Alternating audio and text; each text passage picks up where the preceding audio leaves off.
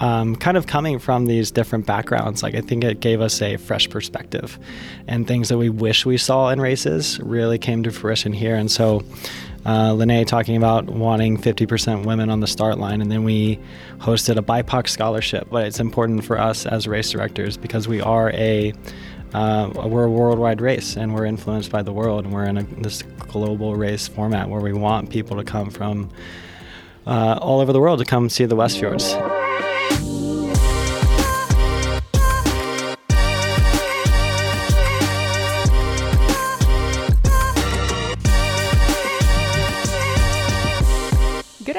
from the town of Patreksfjordur, something like that, in Iceland. Um, special thing today because we are starting the race at midnight. So we had all day to reset. Dave, how did it feel to finally take some time to reset? Because we've been kind of barely managing every night, just arriving kind of late, having dinner quickly, quickly setting up the bike for the next day, but never washing clothes or never really taking care of the bike much. Um, how does it feel to just have a few hours to reset today? Yeah, it feels really nice. Since we left on the 26th, we've been basically full gas, uh, just managing like what do we need for the next minute? What do we need for the next minute? What do we need for the next minute? And so it was really nice to wake up uh, later. Um, no kidding, it was really nice to have some time to poop today. um, I mean, with the rush breakfast and hop on the bike, the pooping situation was wasn't exceptional in the past few days, so definitely made up for it today. Um, no, it's nice. We're lying here in bed. Uh, the bikes are ready. Everything's ready to go for that one last big push tonight. Yes. So the episode today is a little bit different. Um, I it's been kind of cool though just kind of walking around town around town and seeing everyone trying to reset and sh- like reshuffle their stuff. And so we've met people at the cafe and people at the gas station and people everywhere just trying to to get ready for the last little push. Um, everyone is pretty cracked. I mean we are too. I've never seen my eyes be so puffy.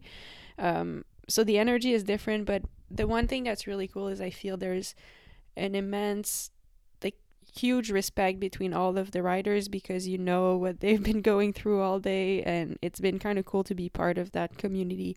So, episode is a little bit different, not as many snippets from the day because I'm going to try to sleep too, but I did manage to finally sit down with the two organizers, which I've been meaning to do for a long time, to hear about this special event they're putting on because as you will hear, there's a lot going on and it's a cool story. So, um, without further ado, here's um, the today's episode. Now we're going to take a nap after this. Oh, and yeah, sorry, I I still got to meet uh, two incredible writers, so you'll hear about them in the next second, and then you'll have the interview. So yeah, we'll go take a nap and get ready to start in what in seven hours in eight hours. Yeah, it's four ten now. We're starting at midnight, so we have eight hour. Hopefully, get a little nap. We've got some. Uh, Hollow's oatmeal ready for the road or some tom yum soup. So depending on how we feel when we wake up, we can either have Asian soup or oatmeal. Uh, hopefully, maybe get one last poop in and then hit the road. um, yes, and about the pooping situation, I mean, if we're talking about it, uh, yes, like yesterday was actually my best day on the bike over like the last three days because finally I was able to poop in the morning. The two other days I, I had to go all day, but then you're riding and you don't want to go. So it's been nice to find a rhythm. Uh, all right, sorry about that. Thanks for listening. This episode is brought to you by Specialized. Yes, it is true that Specialized supports supports me in all the racing that I do with many with many pieces of equipment like the helmet, the shoes, the bike, the tires, the wheels. But today I really want to talk about tires because it's such a big part of doing a big adventure like the West Westfjords Way Challenge. So when we came here, David and I had carefully thought about which tire to bring, and our choice ended on the Specialized Tracer Pro 42 millimeters. Why we choose, chose that tire? Because we knew we knew that what lied ahead of us was almost 1,000 kilometers with a lot of pavement, but also a lot of gravel, rugged terrain, and we thought that the Tracer had, I mean, it's a tire that has very low rolling resistance. So for the pavement, we knew we would just be able to roll fast with not too much resistance. But the tire also has some tread, which would make it really perfect for those gravel descents, fast cornering, um, and just good traction on gravel climbs. And the fact that it's 42 millimeters, I mean, more volume means means that you can have more comfort for the same amount of pressure, and over such a long distance, it makes a difference. So we went for the 42 tubeless um, Tracer Pro, and for me, it's been bomb proof. It's been an amazing decision. But this is even more reinforced now that the turn of events that we had with David buying a bike and him be riding on entry level tires that are not tubeless all week. Uh, he flatted every single stage so far, so it just gave us a, such a bigger appreciation for the great equipment that we actually have. So thank you, Specialized. And yes, if you ever think about coming for the West Fjords Way Challenge or any type of big adventures, um, the Tracer Pro 42 millimeters tubeless tire, it's it's just a joy. And now for some short snippets of today meeting a few fellow riders and then an interview with the race organizers. So this morning it's supposed to be adventure day, but I think everyone everyone's taking it as a rest day. We finally have a yeah, a day to do whatever we want and this we start at 12 p.m. so at midnight tonight. Um, we're at breakfast now. Um, can you introduce yourself and yeah, just uh, tell us where you're from? My name is Bahadur Ginger. I am from Gothenburg, Göteborg, in Sweden. Uh, yeah, that's me. Yeah, that's cool. Um, what brought you here to the West Fjords Way Challenge? I haven't been to Iceland before, so I thought it was uh, it would be a nice way of combining my interest for cycling and experiencing experiencing the uh, a really nice landscape and scenery here. Mm-hmm.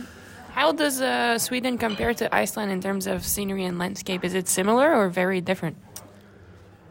It, there's definitely similarities if you've been to the to the highlands, um, where we have a lot of mount, mount, mountains. That, but it's somewhat different here. It's so much greener. Uh, mm. Yeah. Mm, interesting. I've never been to Sweden, but it looks like a beautiful country. Um, what is your background in cycling?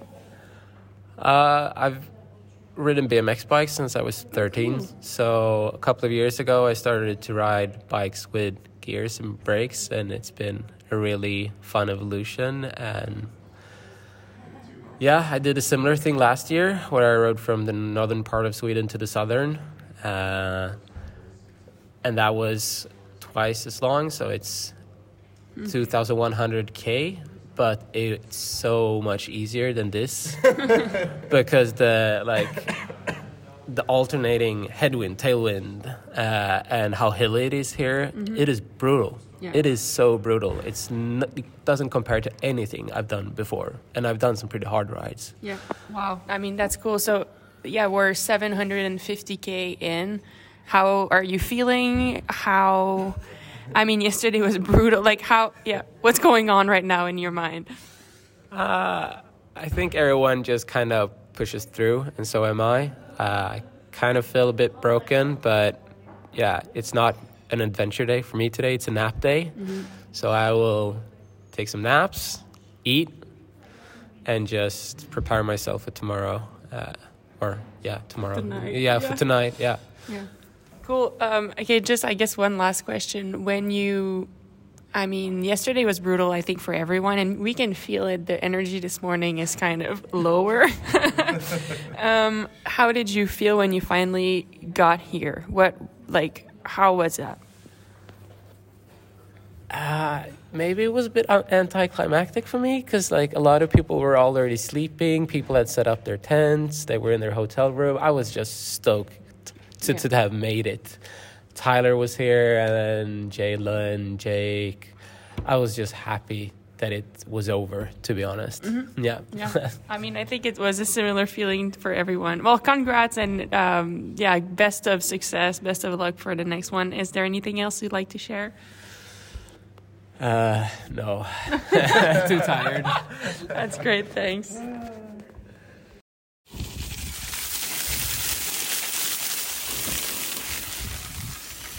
This is the noise of uh, bike washing at the gas station, kind of. I mean, it's not like our like the car wash we see in North America, but there's a hose with so much pressure we could turn off a fire. So, washing the bikes to try to roll quicker tomorrow.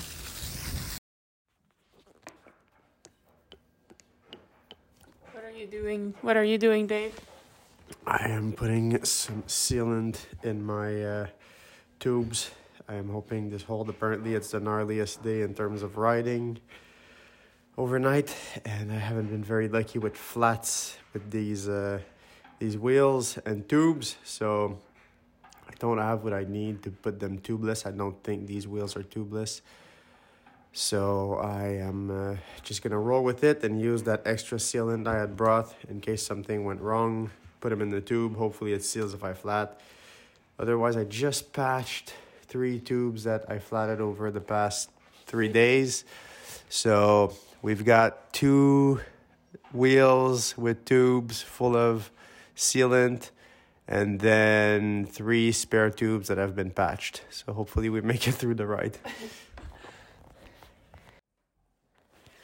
All right, so we're here. Uh, we rented this really cool little guest house um, at the West Fjords Way Challenge in Patrick Patrick's Fjords, something like that. um, and a few other fellow racers are sharing the same guest house. So, uh, can you introduce yourself and yeah, tell us where you're from? Hi, um, so I'm Valentina Mancera, and I'm from Mexico City. Uh, yeah, so Yeah. very far away. yeah i mean yeah it is far away so what brought you to iceland for a bike race like what's what what does the bike like what's your background in cycling um, so what brought me here? Um, I saw a story I think on Leo's Instagram, and I saw it and I thought it was crazy. Like it was crazy, crazy. And I've been following Chris Burkard also for a while, Okay. and I've been seeing he comes all the time to Iceland, so it was kind of a big dream to me to come here. Um, and yeah, I was just I had an exchange in Sweden, so it didn't seem so far away anymore. And I was just like, okay, I'll try it. Go to Iceland, and I'm gonna try Chris like and Leo's ro- rotate and others the rotated in Westfjords. And then I listened to Brooks' um, podcast, I think, okay and they just said like I don't know, like just do it, uh, the race, and I got inspired. And I was just like, okay, I'm just gonna sign up. And my background in cycling is not a lot. I just did some road biking in Mexico City. Um, like every weekend I would go out, but nothing um, similar to this at all. Yeah. Yeah. and this is a crazy challenge um so i mean one of the incredible thing is so yeah we i said we're sharing this guest house and when i woke up this morning you told me that you got in from the last from yesterday's stage at 5.30 for me this is so incredible and inspiring that i mean that's a long day on the bike. How was it? How do you feel? And i guess what is the meaning of this race for you?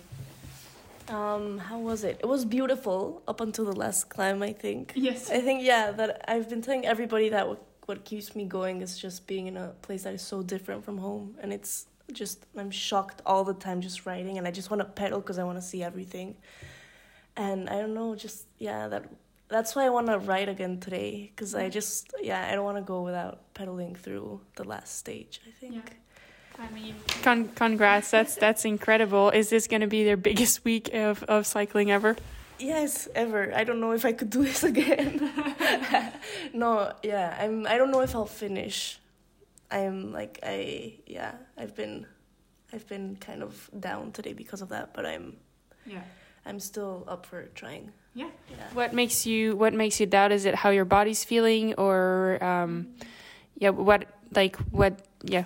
Why why are you thinking that? And and please know, like I'm not asking this with any judgment. Like I have so much respect. Um, and I've quit. I I have not finished many races before, and I think often it's hard like to accept for ourselves but sometimes it really is like the winning decision when you know yourself you know and you listen to yourself i think that takes courage and it's i have just so much respect so please know like there's no judgment here oh, thank you thank you um i don't know i just feel the last i think the last hour and a half was brutal yesterday i was mm-hmm. super cold yeah. so physically i don't feel that bad i just don't want to go through feeling that again you know like being cold and yeah yeah Shivering. but i think i can control like if i take more stuff maybe i can avoid feeling like that but mm-hmm. it's just like i feel yeah mentally today is the first day i'm just like uh, i'm not sure i can yeah, yeah.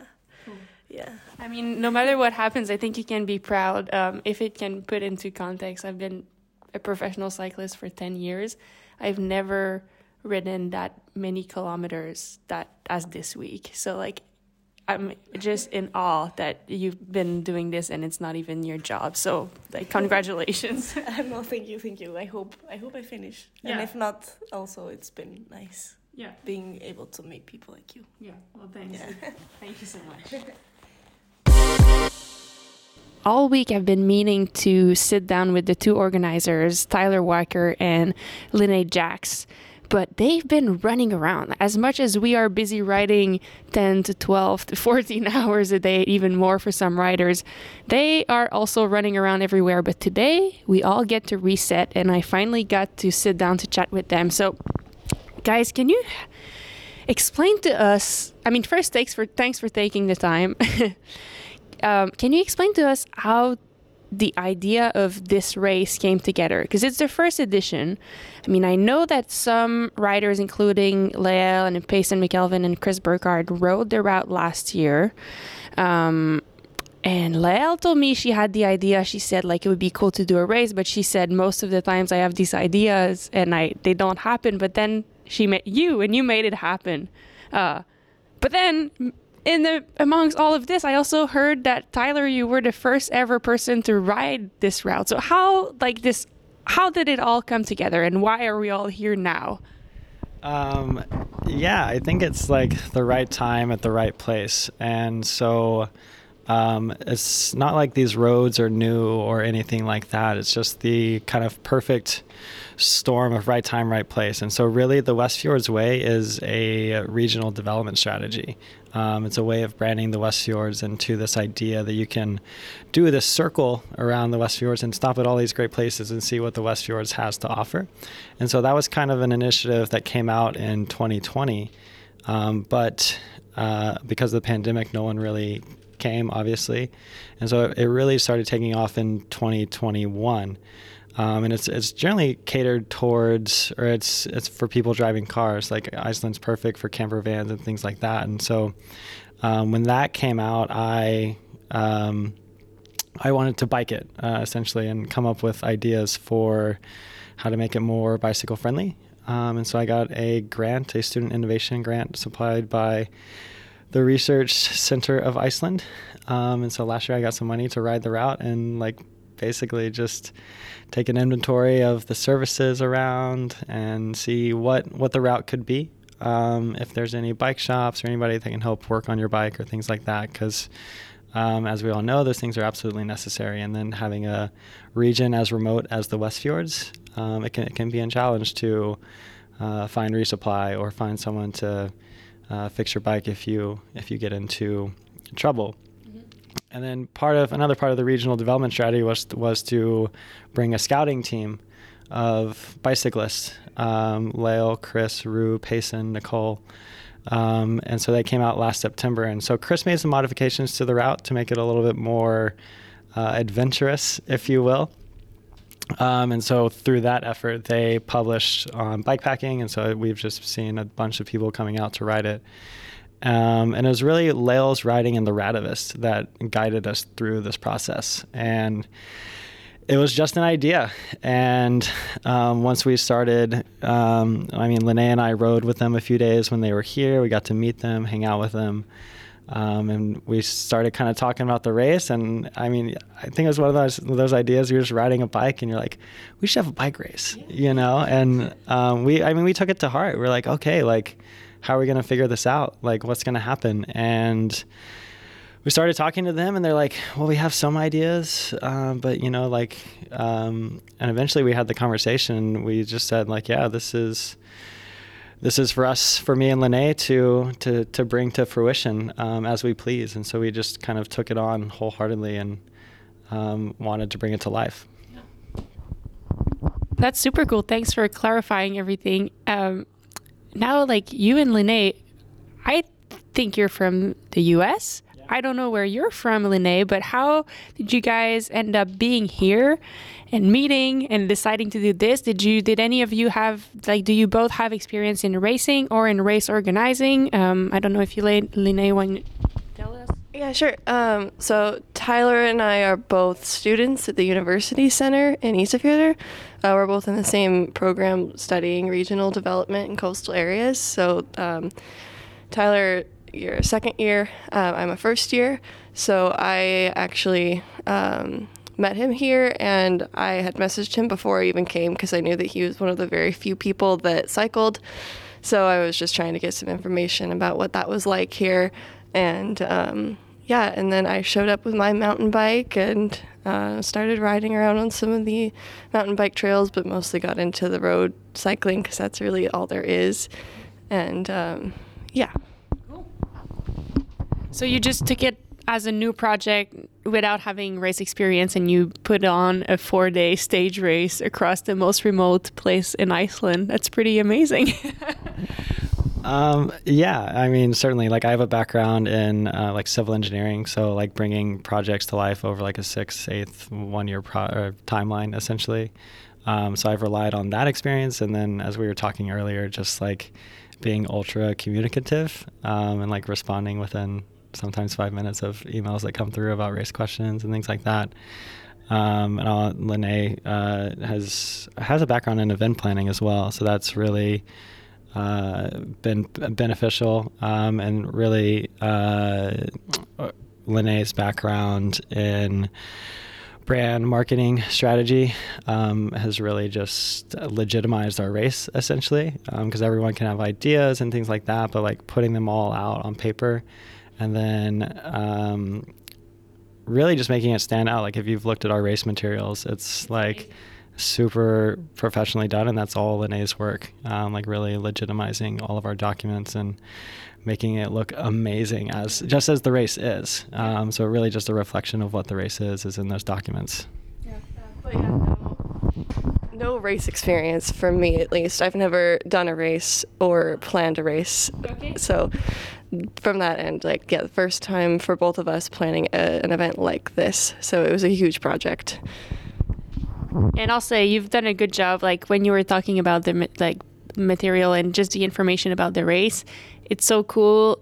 I mean, before coming, I read so much. I like I read all the PDF documents about each stages every day, and each night I still do the same thing to prepare for the next day and like look at the booklet. Okay, which which one of the cultural connections do I want to stop at, like read about them. So it's just so well done and it makes the experience even more fun because like you always want to like look into it and you know what what's coming up.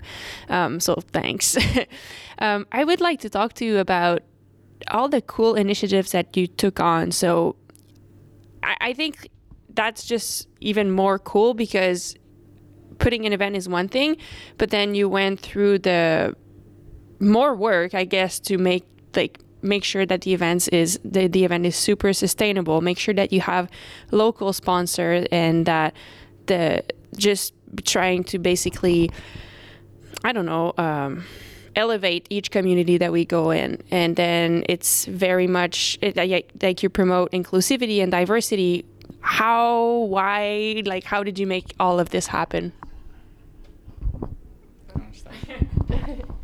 Uh, so when Lael uh, and Chris were first talking about the idea for the race, there was a comment, well, what if we deduct time for people that sit in a hot pot? And we took that idea and kind of ran with it. Um, because we were able to kind of bring in some of what we've done in school, which is try to bring the community together through different things.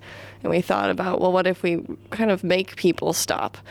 And uh, do these cultural connections. And it's not part of the race time, so you're encouraged to talk with locals and sit and relax for a little bit and have some food. Um, so that we really liked that we were able to implement that and so to see how well it's been working so far. Um, but then the other big thing that we wanted to implement was just inclusivity at the start line, especially uh, including more women. Uh, we had the goal for uh, 50% women at the start line, and so we did a lot of work trying to um, send it around and get people excited. And I think we did pretty good considering how late in the year we started planning this race. Um, so many people already had this time slot filled on their calendars, so um, I think that next year there's a really good chance we could get like that 50% number. Uh, but yeah, that was just one of the really important things for us this year because, especially like I came from um, downhill longboarding background was a sport I did before this, and our goal with that was just we just want a women's section, you know, because there was just not even enough to start. So I've come from that background, and I've seen in all these other outdoor sports that there's just such a lack of um, inclusion there. And so, yeah, we would love to see 50% next year. And do you want to add anything? Yeah, I mean, I think it is because, um, like, I have some racing experience. Like, I used to run marathons. I've done like, uh, but like, my background in cycling is like I'm just a fixed gear rider. Like, I love riding fixed, and I've uh, ridden the entire coast of California on a fixed gear. Like that's how much I love fixed. And like so, Chaz being here is just like a huge, uh, like just a dream come true, basically. But um, kind of coming from these different backgrounds, like I think it gave us a fresh perspective, and things that we wish we saw in races really came to fruition here. And so. Uh, Lene talking about wanting 50% women on the start line, and then we hosted a BIPOC scholarship. Um, so we are both from the states, and so why is why does Iceland include this um, as well? But it's important for us as race directors because we are a uh, we're a worldwide race and we're influenced by the world and we're in a, this global race format where we want people to come from uh, all over the world to come see the Westfjords. And so the BIPOC initiative was uh, really important to us and um, we got connected with some amazing people early on with Alyssa and Jalen and Brooke, and they helped us uh, with this BIPOC scholarship. Um, and the BIPOC scholarship covers travel to the race, um, to gets them all the way here, and gives them the, the, the opportunity to be here. And um, through working with those three and everyone else, we've we've definitely included that, and um, and it's a priority for the race. And then, I mean, another thing we did, I mean, we are foreigners in Iceland, and so uh, we don't want uh, we want the opportunity for Icelanders to come ride the route, and so we actually opened registration to Icelandic residents first for for a week before uh, actual registration started. Um, because Icelanders they're they're very good at uh, putting out fires and like anything that happens really quickly, but like not the best planners because of the weather. Um, just how fickle the weather is. It's just kind of ingrained in uh, the mentality here that it just kind of works out um, as it does. Um, so we wanted to reserve some space for them, just to have some time to think about it. Um, like no pressure. Like you're not waiting till midnight and clicking the link and it's crashing and everything like that, just to give some space for them to um, have an opportunity to come ride. And so what we've seen is we have uh, 24 Icelanders, um, 24 people from North America, like 13 from Europe, and then Kai's from Japan. Um, so yeah, I mean it's it's been amazing to see it come to life this past week. Well, I think you did a really good job, and I'll say like I come from, you know, you were saying you both come from different background, and it brings a fresh perspective, and for me that's been so refreshing. Um, I come from a background of only racing, pure racing at the highest level, and this experience this week opened my eyes to what cycling can bring um, in a totally different way. You know, for me, cycling has always been about, I mean, yes, like I love just riding for the freedom of it at home, you know, and just meeting people and stuff, but it's mostly always been about performance. And coming here, I had no clue. Like, I thought, like, how is it going to be? Like, Lael's my friend and I wanted to ride with her, but I'm like, I was thinking, are we gonna start like attacking and sprinting each other when there's 1k left you know? Like just we rode all day but we want to gain the seconds. And then i mean the way our trip david and i happened i mean we lost the bike bought a new bike. We ended up having not enough equipment to both be self self-sufficient in terms of repairing anything. So we have to stick together otherwise it doesn't work. And for me what that did was like as I am really competitive, but suddenly I'm like, actually, like, no, I can't because if like I feel like you can't be in between, you know. If I start caring about the result, like suddenly I won't want to stop, or I if he flats, I'll be mad, like or bummed that I have to stop with him or something like that. So now I was like, you know what? I'm shifting my perspective and I'm doing this to enjoy, and it's been a dream week for me. Like I found a new meeting about riding my bike. I find myself just looking around all day, enjoying the scenery. Sometimes, like, I'm excited because I'm feeling good and I actually enjoy the pedaling. Sometimes it's just we've met so many people from so many different backgrounds. Normally, I race with really cool people, but kind of all similar. You know, we're all there racing the World Cup and trying to like tear each other's legs off. Here, I make friends that come from different places and have incredible and inspiring stories. Um, so it's been it's been a game changer for me. So thank you for showing me that what the bike can do. I think now after this experience, I want to make sure that I travel by bike more rather than travel to race and not see anything around. Um, and that's a big difference for me. So thanks for doing that. Um, and now, I mean, we're three days in, I, I guess like four days in, but three stages in how do you guys feel? Are you happy about how it's been going, or like what, what what's on your minds right now?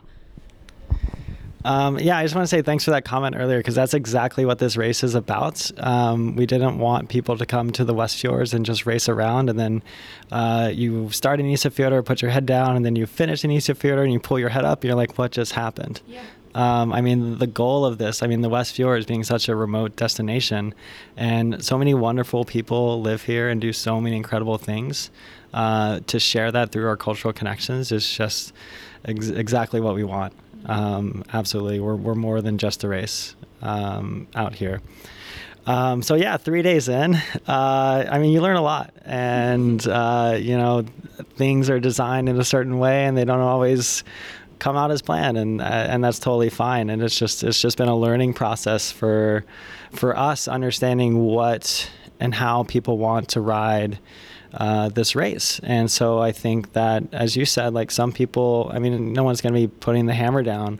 Um, if you, you, can, if you want, but um, there's certainly riders from all levels here, which is absolutely incredible too. We have the pros, um, and then people who are hanging with the pros, and then there's people finishing at uh, 7 a.m. the next morning. Um, and so it's, it's really cool to see people um, just take the challenge to how they want to uh, take it. It's it's their challenge, and it so absolutely a challenge. yeah, and and that's. Sorry, I've been talking about how beautiful and amazing and fun it was, but it is a challenge, not easy. yeah, we've learned that it is a challenge. And like Lene and I are, you know, riding around and we're like, oh my God, this is the best weather we've seen in like two weeks. And then, uh, you know, there's just some comments floating around like, oh my God, that headwind was brutal. And it's like, you call that headwind? Like, um, so yeah, I mean, it's certainly a challenge. Like I, I've some comments I've heard is like Icelandic wind hits differently. Icelandic gravel hits a little differently. Like the climbs are a little bit harder. Like, um, it's it's it's definitely having ridden both uh, extensively in the states and then riding here. It uh, absolutely is uh, a little bit harder yeah. to ride here. And what about you, Lene? Like I know you were planning on on r- doing the race on top of having organized it. I know unfortunately it didn't work, but for you, like, does it give you a different perspective that you think will? I mean, is this is this happening again next year you know and if so like are you planning on doing it next year like how are you feeling yeah uh, yeah i was gonna race um, got sick which is a bummer but it's still been cool to watch it from behind the scenes and be able to help with things and i think there will be a next year. We're, we're already taking notes on little things that we're going to tweak for next year just to make it run a little bit more smoothly. Um, but overall, I'm just really impressed with how well everyone has handled ambiguity and last minute things. Um, like, I think half of the people that flew in lost luggage, like you did, but that happened to so many people. And so it's just been really great to see everyone come together and help share gear. And so that gives me a lot of hope for next year. I know that, excuse me, you know, we're going to change some things to um, perfect the race format, but I also just think, you know, it will work out because the community is so great and people are working with us to make sure that everybody gets where they need to be, that they are happy and fed. So, yeah, that's really cool. Awesome. And then lastly, um, I guess two things. One thing that no one know, like no one, if, if they're not there, they wouldn't know. Like we, everyone will think like, oh, people are riding all day. It's so difficult. Nah, nah. It's true. But you guys are also not sleeping. You've been welcoming each and every rider that finished. Is that correct? Like you stay you stay up until the last rider comes in every day. Yeah, pretty much. Um, like I, I can't sleep until people are here. Because uh, I mean, it, it's uh, another interesting thing about the race is there's 24 hours of sunlight, and so people are really taking that into their race format as well. And so uh, usually people will, oh, it gets dark at this time, so I'm going to start at this time. Like that hasn't been the case this week so much, and so, uh, which is totally fine. And yeah, we're just staying up, and um, we have food at the end of each day. And if if you're late, uh, we make make you a to-go plate, and so there's food when you arrive. And um, yeah, Dorda has been in the back, and she's been taking care of people too, uh, which is great. And um, yeah, it's been it's been great. Cool. And all right, now we are, I don't know, it's like 3 p.m. The last stage starts at midnight tonight. Where did that idea come from? Is this, and, and like, why? Is it because it's going to be such a long stage that we need seven more hours? or is it to experience the, the, the fact that, yeah, it is 24 hour sunlight here and it's something special about Iceland? Like, what was the idea behind that? Um, yeah, so we definitely wanted the midnight start to kind of be one of the cultural connections in a way. It's something you have to do while you're here with 24 hour sunlight. Um, it's just so great to, you know, ride and see the sunset colors, and it's that late at night. Um, and another reason is because we wanted everybody to get into Isafjordur with plenty of time to go to the finish party. So hopefully people start showing up around like four or five o'clock, and then we can party into the night until like whenever. So. That's cool. All right. Well, thank you so much. I mean, thanks for having us. Is there anything else that you'd like to share uh, while we're here? Um, no, I mean it's just incredible that everyone's here, and uh, just kind of my my favorite thing is just that everyone's really banding together. And so even with lost luggage, people offered bikes, offered extra bags, offered things like this. And the way people are bonding throughout the race week and finding different people to ride with, to talk to. And um, I, th- I think it's just really special that this race is creating a community in itself. And so everyone who's ridden the 2022 West Fjords Way Challenge is, I, I think we're going to you know, be friends for life and um, always have this opportunity or have this uh, experience to share with one another. And I think that's tremendously special. I totally agree. Thank you so much, guys.